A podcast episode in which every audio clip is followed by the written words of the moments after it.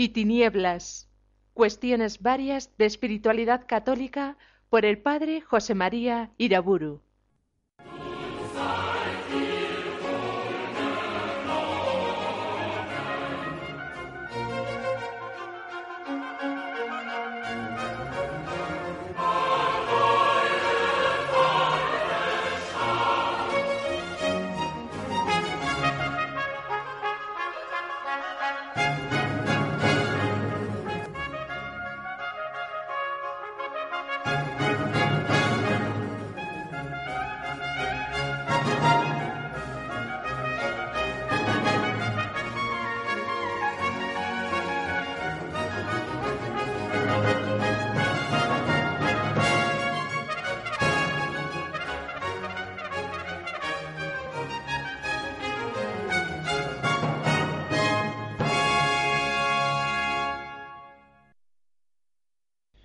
El nombre del Padre, del Hijo y del Espíritu Santo.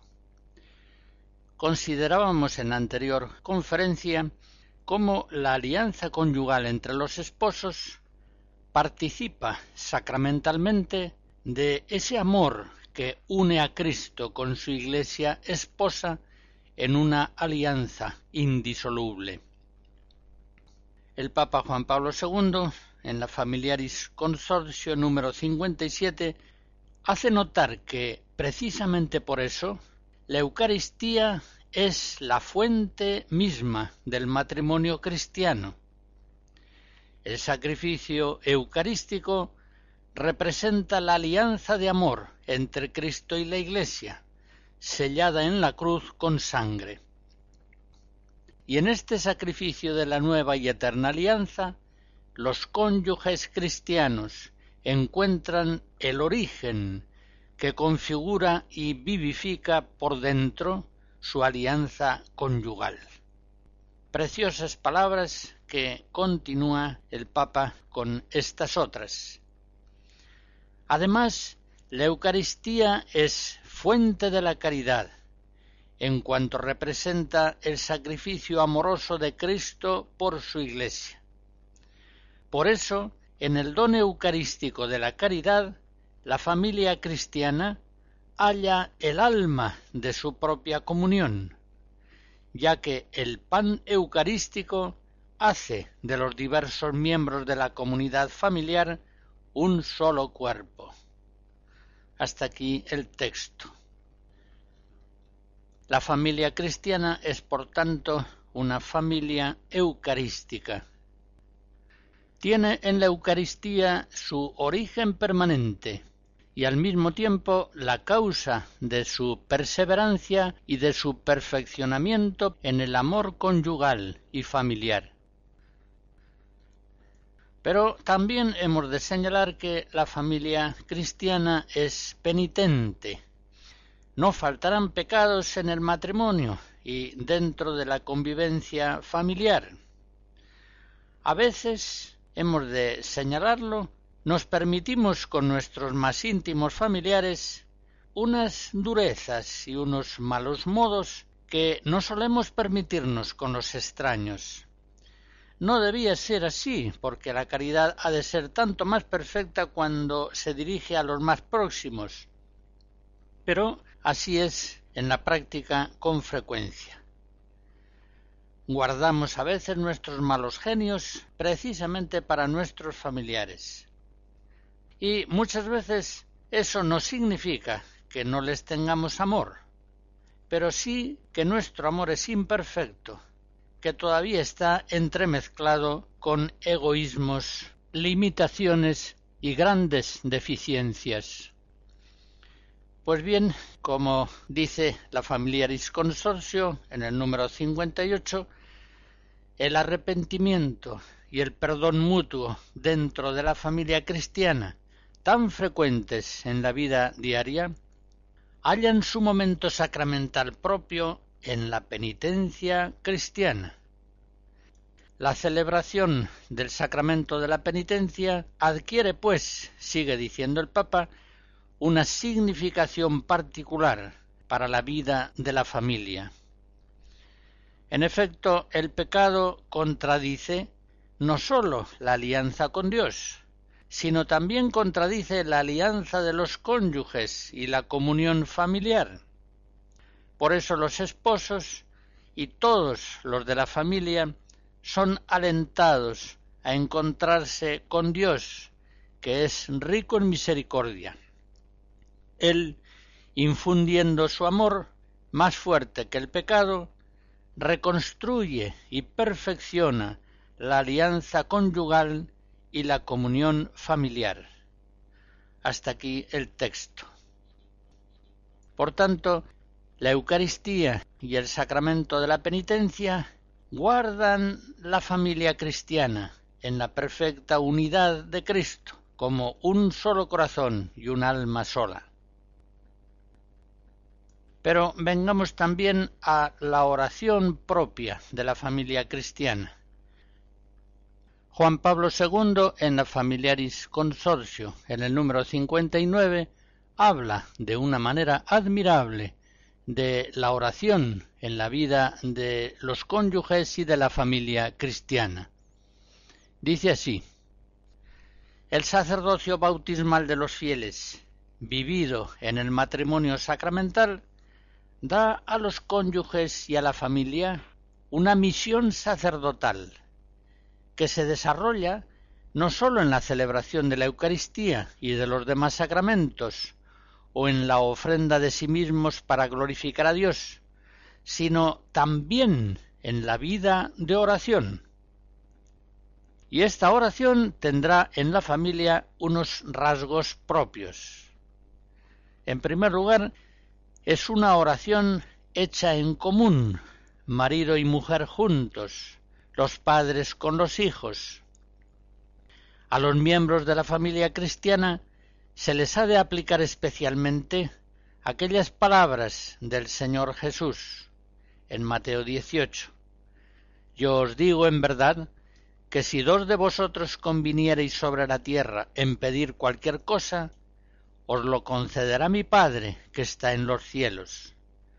Porque donde están dos o tres congregados en mi nombre, allí estoy yo en medio de ellos. Y en segundo lugar, indica el Papa otra modalidad característica de la oración realizada en esa iglesia doméstica que es la familia. Dice así, es una oración cuyo contenido peculiar es la misma vida de la familia, que viene a ser interpretada como llamado de Dios y que es vivida como respuesta filial a esa llamada en las diversas circunstancias de cada día, alegrías y dolores, esperanzas y tristezas, nacimientos y cumpleaños, aniversario de boda de los padres, partidas, alejamientos, regresos, decisiones importantes, muerte de personas queridas etc.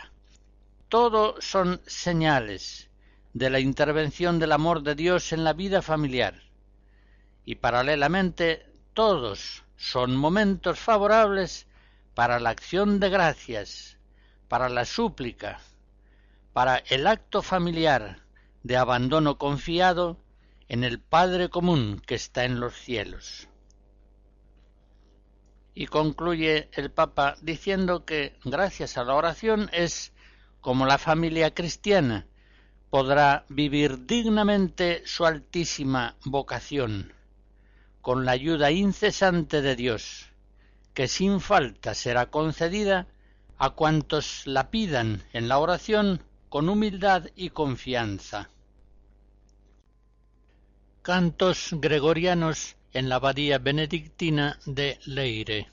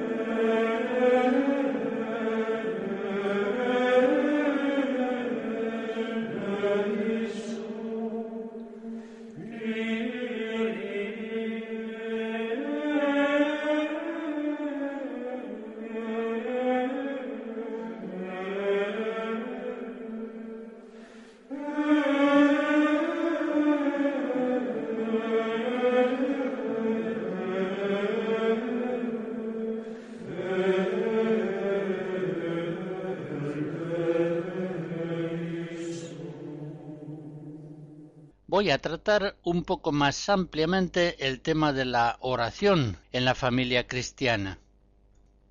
Actualmente, ciertas formas de espiritualidad, marcadas por una tendencia ética y voluntarista, ven la oración con una cierta reticencia, a veces como una fuga de la realidad presente, o como algo que conviene solamente a ciertas personas o grupos, pero que no ha de estar necesariamente integrada en la vida de los grupos, de los movimientos, de las familias. Es este un grave error. Si los cristianos hubiéramos sido llamados al reino en la exclusiva calidad de siervos, de empleados, de funcionarios, de soldados, entonces nos sería esencial en nuestra vida la oración, es decir, esa intimidad amistosa con el Señor. Bastaría con que cumpliésemos las ordenanzas del reino. Un soldado, por ejemplo, no necesita hacerse amigo de su capitán para ser un buen soldado. Basta con que haga lo que le mandan. Pero sucede que los cristianos lo somos no simplemente como siervos o funcionarios del reino, sino en cuanto que hemos sido llamados a ser hijos de Dios, familiares de Dios, amigos de Cristo. Así nos lo dice él mismo en Juan quince, ya no os digo siervos, os digo amigos pero no puede haber una relación familiar ni amistosa sin un trato íntimo y frecuente con Dios. Por eso sin oración propiamente no hay vida cristiana. Según eso, la familia que no enseña a orar a sus hijos no es una iglesia doméstica, no es una familia cristiana. Los padres cristianos tienen el glorioso deber de enseñar a orar a sus hijos. Lo mismo que los padres han de enseñar a hablar a los hijos con los hombres en el lenguaje humano, y hacen esto con todo empeño y paciencia. Con igual o mayor necesidad deben enseñar a sus hijos a hablar con Dios, a orar, para que de este modo crezcan en una amistad filial con Dios. Los padres cristianos han de ser conscientes de que un cristiano sin oración es como un niño muy pequeño que todavía no sabe hablar con el Padre Celestial. Y es un caso alarmante. Viene a ser como un niño que al paso de los años no acaba nunca de soltarse a hablar con los hombres.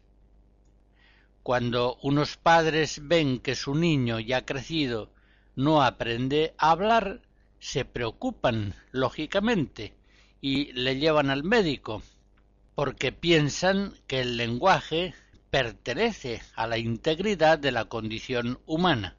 No es un accesorio optativo o de lujo, y por eso la carencia del lenguaje es una deficiencia grave. Pues bien, de modo semejante, el cristiano sin oración es un enfermo grave, no sabe hablar con Dios, su Padre. Le falta luz de fe o amor de caridad para llevar adelante ese diálogo amistoso con el Padre Celestial.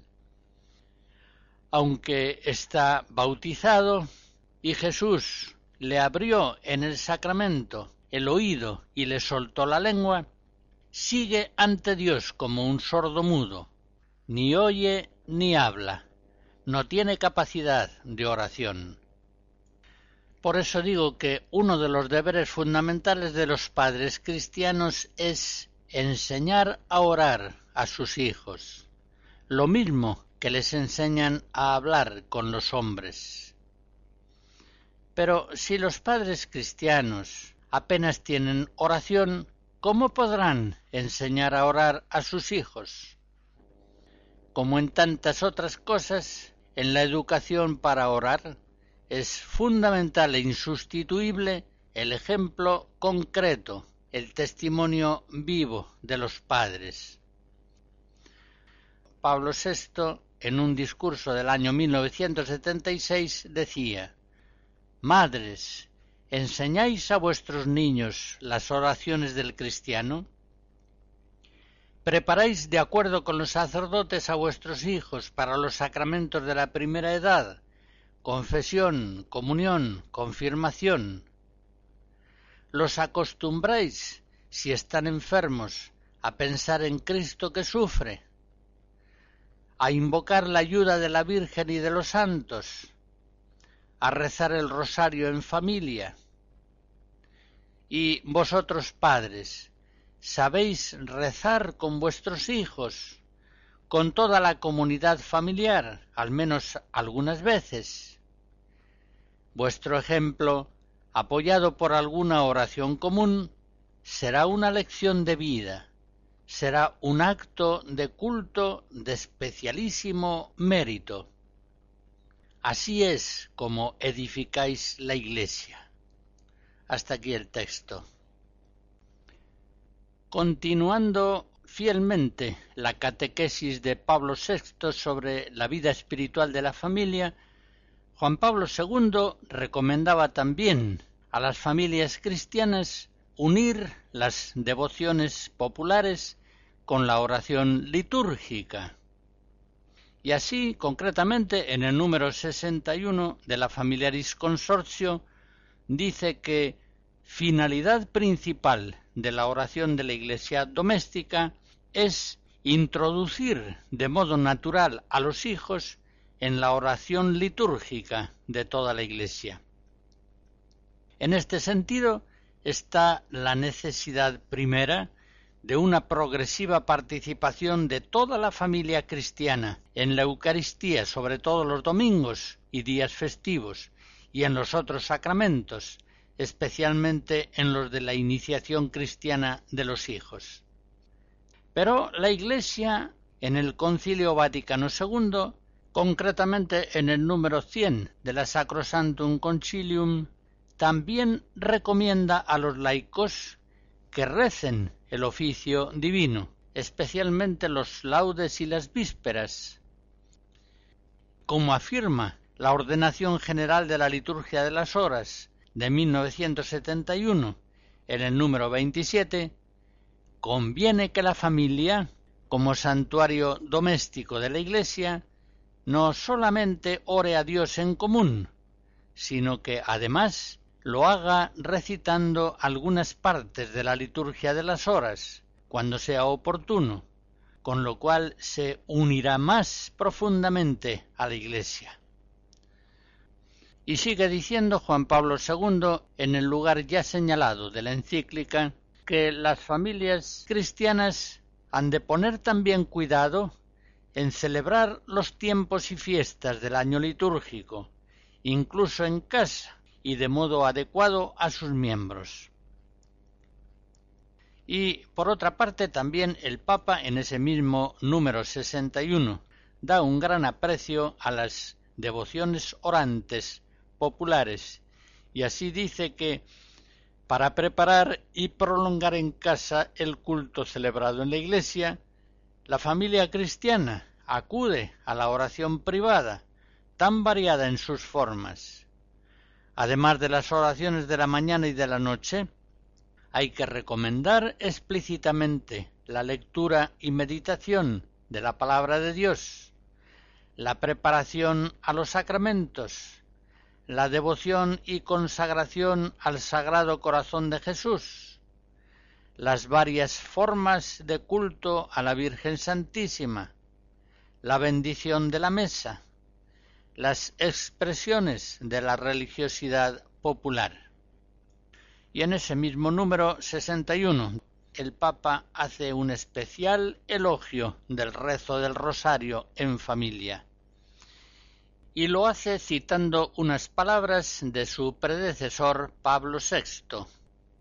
Después de la celebración de la liturgia de las horas, cumbre a la que puede llegar la oración doméstica, no cabe duda de que el rosario a la Santísima Virgen debe ser considerado como una de las más excelentes y eficaces oraciones comunes que la familia cristiana está invitada a rezar. Deseamos vivamente que cuando un encuentro familiar se convierta en tiempo de oración, el rosario sea su expresión frecuente y preferida. Así lo enseñaba Pablo VI en la Marialis Cultus en el año 1974. Juan Pablo II, en el número 62 de la Familiaris Consorcio, concluye diciendo que no olvidemos nunca que la oración es parte constitutiva y esencial de la vida cristiana. Escuchando, pues, estas enseñanzas de los papas, que coinciden plenamente con la enseñanza de la Escritura y de la mejor tradición católica, hemos de concluir que sin oración en la familia no hay familia cristiana. Un discípulo de Cristo sin oración es algo tan triste como un niño que va creciendo y que nunca llega al uso de la palabra humana. Sin oración no puede el cristiano alcanzar la verdadera libertad espiritual y necesariamente permanecerá atrapado por las cosas del mundo visible. Termino con unas palabras de la Familiaris Consorcio en el número 62. La oración no es una evasión que desvía del compromiso cotidiano, sino que constituye el empuje más fuerte para que la familia cristiana realice plenamente sus responsabilidades como célula primera de la sociedad humana. E igualmente la efectiva participación en la misión de la Iglesia en el mundo es proporcional a la intensidad de la oración con que la familia cristiana se une a Cristo.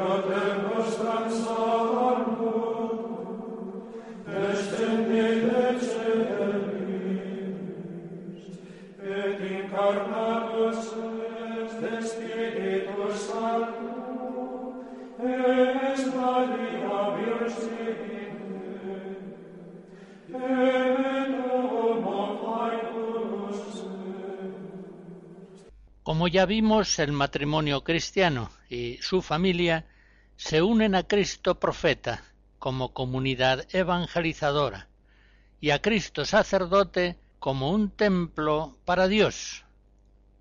Pero también, en tercer lugar, se unen a Cristo Rey, que domina sobre todo el mundo visible. Explico un poco este tercer aspecto que quizá en un primer momento no se entiende con facilidad.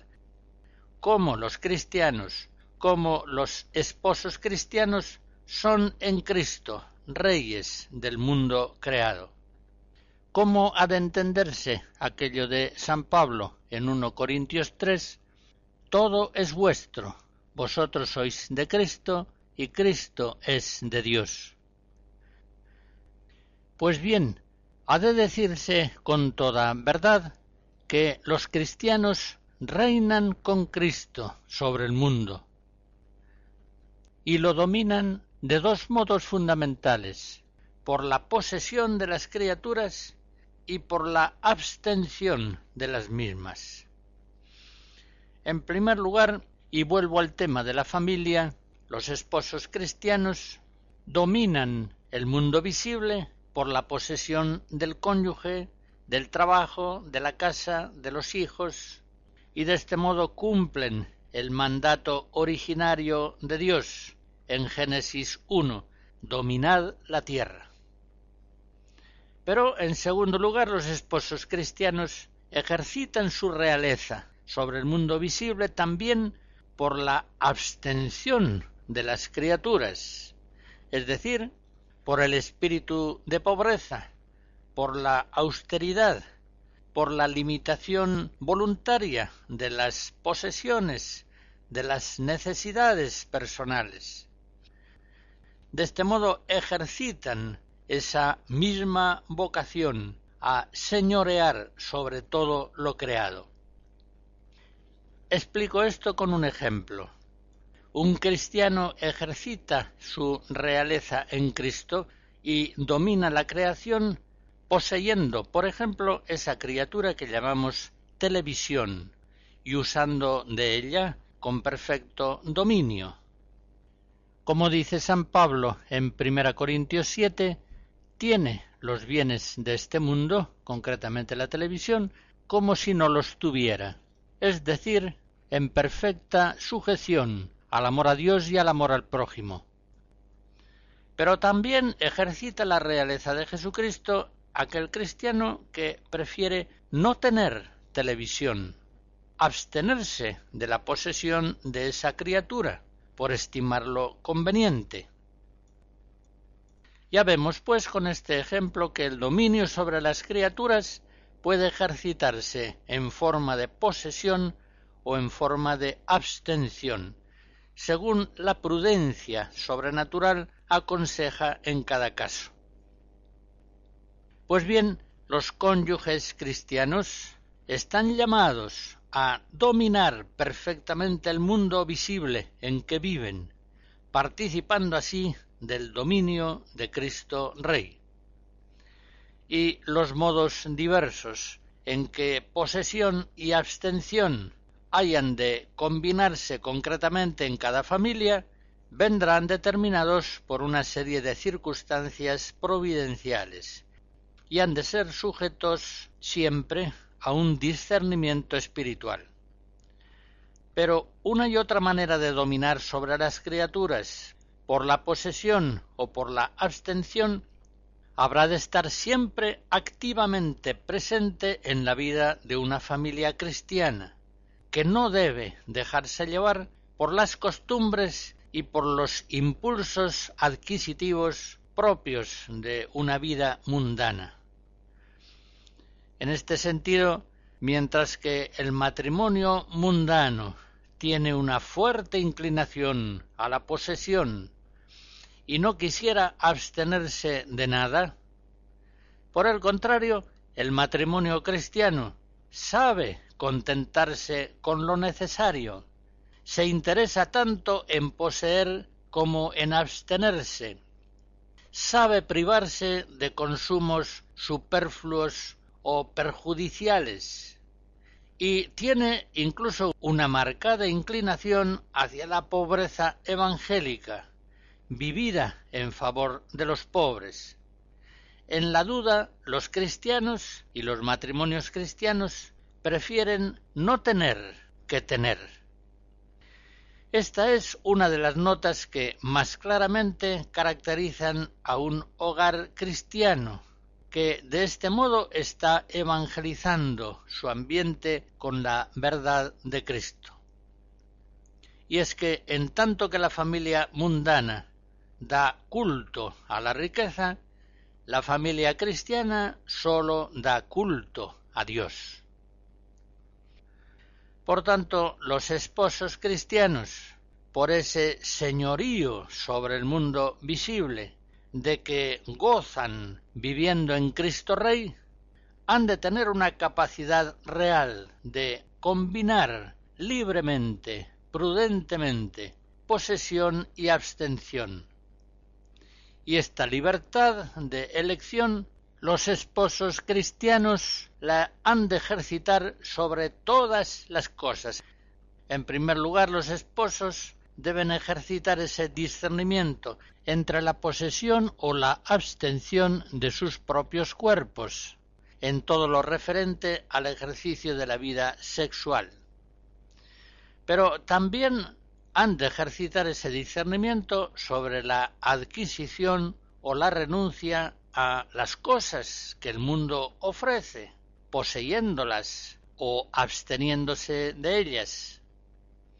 Así será como los esposos participarán plenamente de el señorío que Cristo ha recibido sobre todas las cosas. Los esposos cristianos han de quedar así libres del mundo y de sus seducciones. Eso se expresa ya en las promesas del bautismo. El señorío de los esposos cristianos sobre el mundo ha de irradiarse también a los hijos. Toda la familia cristiana ha de verse libre de todo consumismo miserable que da culto a las riquezas, que elimina la caridad hacia los pobres, haciéndola imposible. Ha de verse libre de todo condicionamiento falso de las costumbres del mundo, de la moda, de la publicidad, de la envidia. Cuántas veces se piensa si los otros lo tienen, nosotros no vamos a ser menos. Por el contrario, desde el abuelo hasta el más pequeño de los niños, ha de verse libre el hogar cristiano de aquel consumismo que, como dice Juan Pablo II en la solicitud Rei Socialis, en el número 28, produce en la familia un materialismo espeso y al mismo tiempo una radical insatisfacción, pues cuanto más se posee, más se desea, mientras que las aspiraciones más profundas quedan sin satisfacer y quizá también sofocadas. Hasta aquí el texto. En fin, la realeza de las familias cristianas ha de implicar un señorío universal, es decir, la soberanía que tienen sobre el mundo en que viven ha de aplicarse eficazmente a todo, a las costumbres que admiten o rechazan, a las cosas que compran o que renuncian a adquirir, a las actividades que emprenden o que evitan, a las relaciones que adquieren o que dejan, a la vida del trabajo y del ocio, a los modos del comer, del vestir, es decir, sencillamente a todo. A todo ha de aplicarse ese discernimiento libre entre posesión y abstención por el cual los cristianos participan del señorío de Cristo Rey sobre el mundo creado.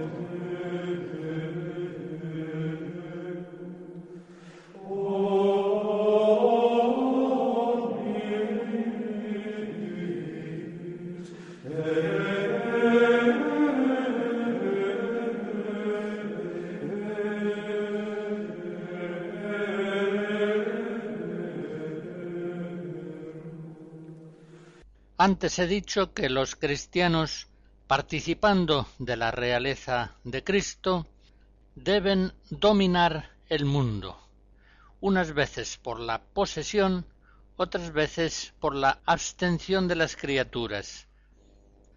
Pues bien, en las familias cristianas ese dominio sobre el mundo que permite vivir en él, pero con perfecta libertad de sus condicionamientos, se hace posible sabiendo conjugar en la práctica tres verbos fundamentales simplificar, subordinar y elegir. En primer lugar, simplificar.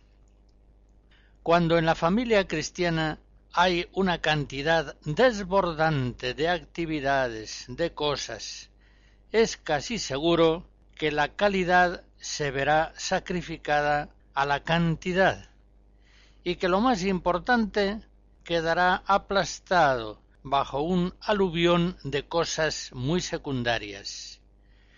Pensemos, por ejemplo, en el mundo de los niños. A un niño se le puede abrumar con tal cantidad de actividades, aprendizajes varios, lenguas, judo, danza, sobrevivencia en la naturaleza, scout, gimnasia, natación, navegación a vela, informática, música, algún instrumento musical, aeromodelismo, qué sé yo cuántas cosas. Se le puede abrumar con tal cantidad de cosas y actividades, quizá cada una de ellas considerada en sí misma honesta y valiosa, que llega un momento en que la oración, la lectura, la catequesis, los sacramentos vienen a resultar al niño casi imposibles, vienen a ser para él insignificantes. Sencillamente no caben en su pequeña vida. Y normalmente ese problema que hoy se da con frecuencia en los niños no es sino un reflejo de la mala organización que los mayores hacen de sus propias vidas.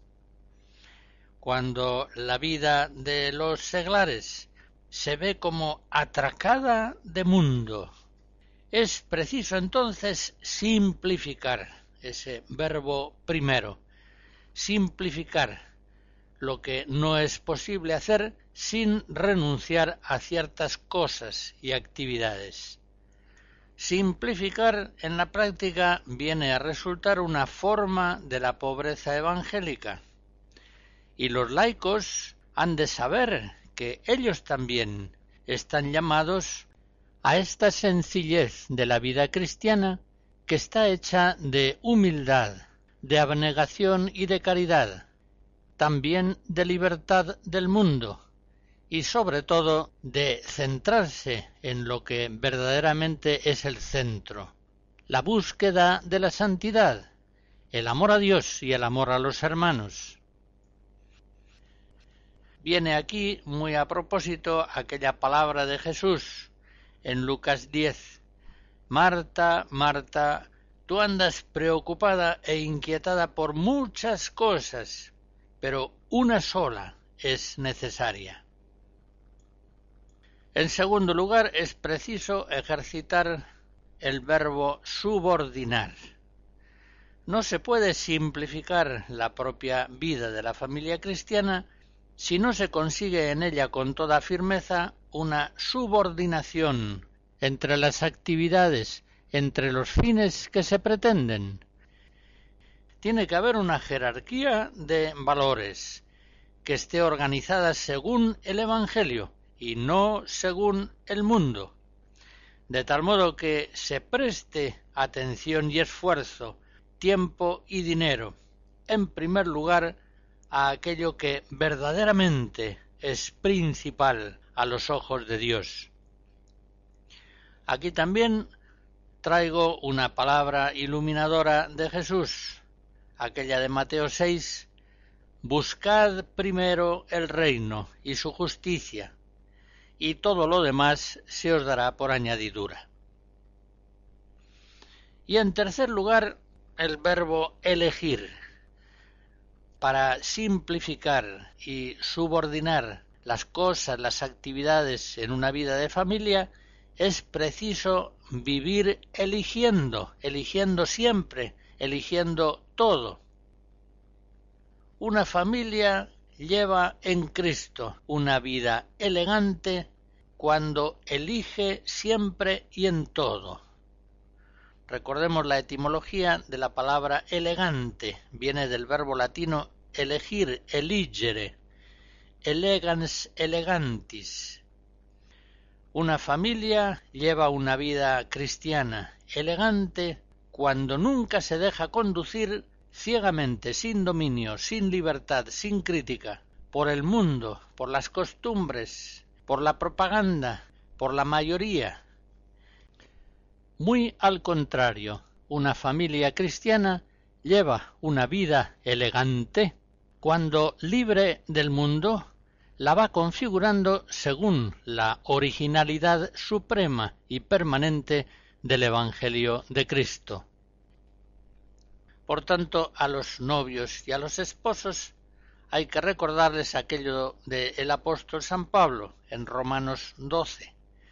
No toméis como modelo a este mundo, sino, por el contrario, transformaos por la renovación de la mente a fin de que podáis discernir cuál es la voluntad de Dios, lo que es bueno, lo que le agrada, lo perfecto.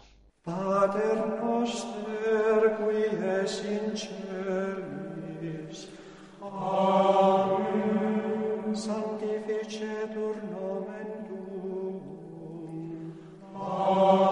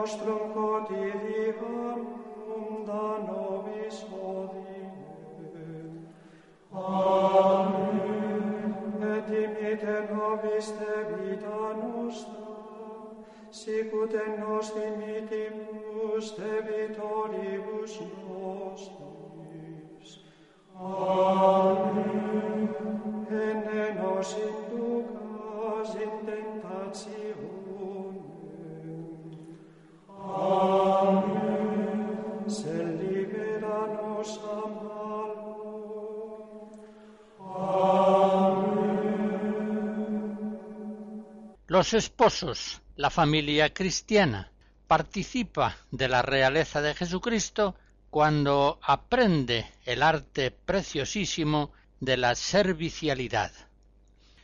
Ya sabemos que en Cristo reinar es servir. Leo de la Familiaris Consortio el número 64. Dice así: Ese amor servicial ante todo se realiza en el interior mismo de la pareja conyugal y de la familia, por el diario empeño de formar una auténtica comunidad de personas, alimentada por la comunión de amor.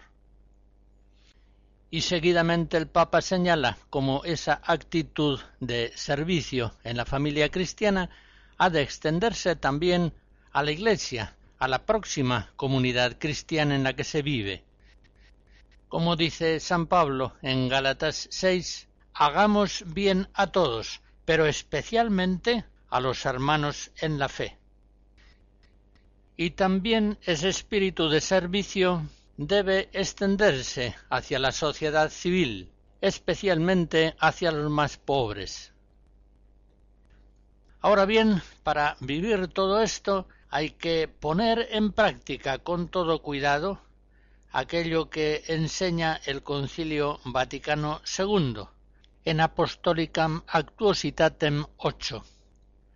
Es necesario ver en el prójimo la imagen de Dios, según la cual ha sido creador, y ver a Cristo Señor, a quien en realidad se ofrece lo que al necesitado se entrega.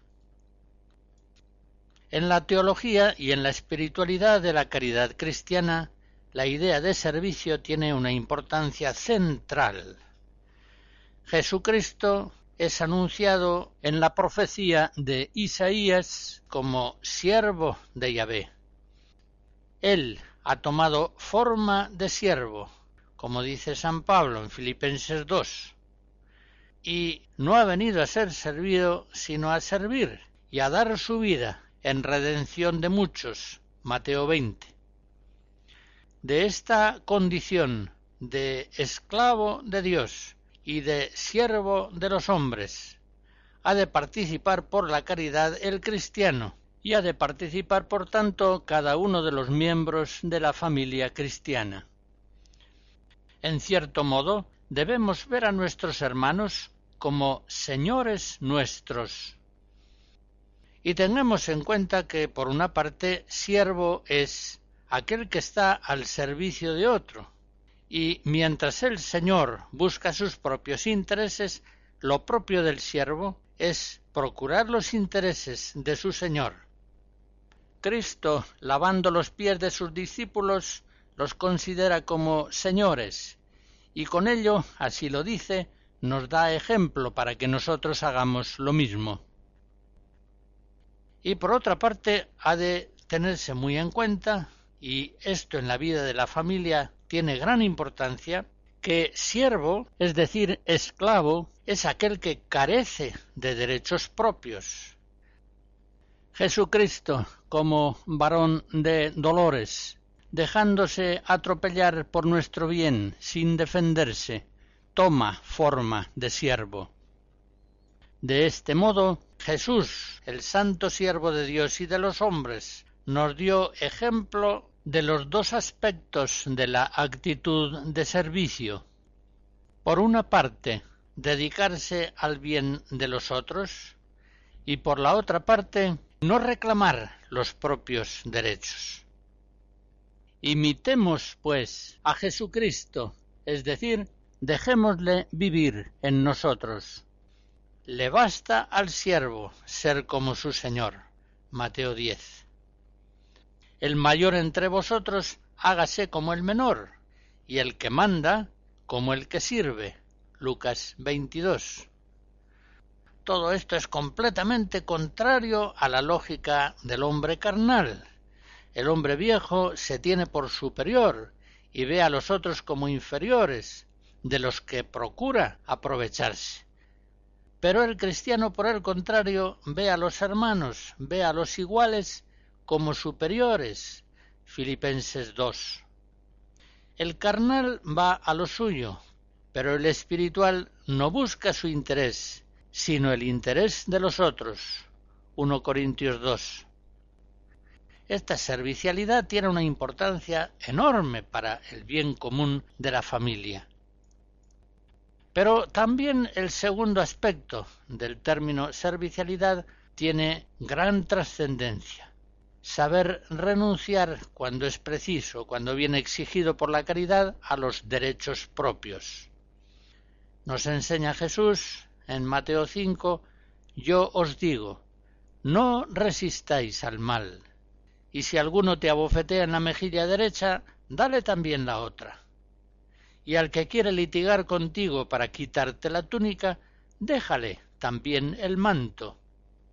Y si alguno te requisa para una milla, acompáñale dos. Hoy está bastante de moda la palabra servicio, servidor, pero no siempre se acepta en esta segunda acepción la renuncia a los propios derechos. La exigencia implacable de los propios derechos viene a ser experimentada en el mundo actual como una exigencia irrenunciable.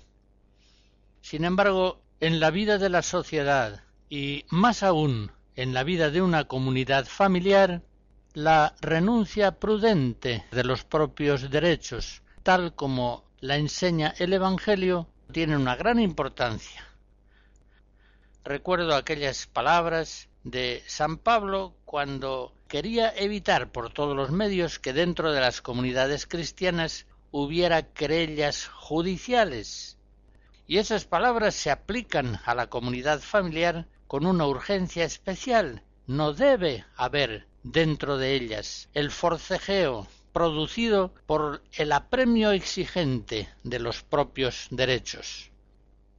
En 1 Corintios 6 dice el apóstol Es algo verdaderamente lamentable que haya entre vosotros pleitos. ¿Por qué no preferís sufrir la injusticia? ¿Por qué no el ser despojados? Este Evangelio, que para el hombre viejo es locura y escándalo, lo predicaron firmemente los apóstoles. Así lo enseña también San Pedro en su primera carta, en el capítulo 2. Agrada a Dios que por amor suyo soporte uno las ofensas injustamente inferidas. Pues, ¿qué mérito tendríais si, delinquiendo y castigados por ello, lo soportaseis? Pero si por haber hecho el bien padecéis y lo lleváis con paciencia, esto es lo grato a Dios. Para esto fuisteis llamados, ya que también Cristo padeció por vosotros, y os dejó ejemplo para que sigáis sus pasos. En la vida de una familia, para mantener siempre la unidad de la caridad, tiene una importancia muy grande que el amor tome forma de servicio servicial, pero también ha de tomar esa forma de servicialidad que sabe renunciar a la exigencia de los propios derechos. Así es como en la caridad cristiana se mantiene unida la familia en el vínculo de la paz. La bendición de Dios Todopoderoso, Padre, Hijo y Espíritu Santo, descienda sobre ustedes y les guarde siempre. Amén.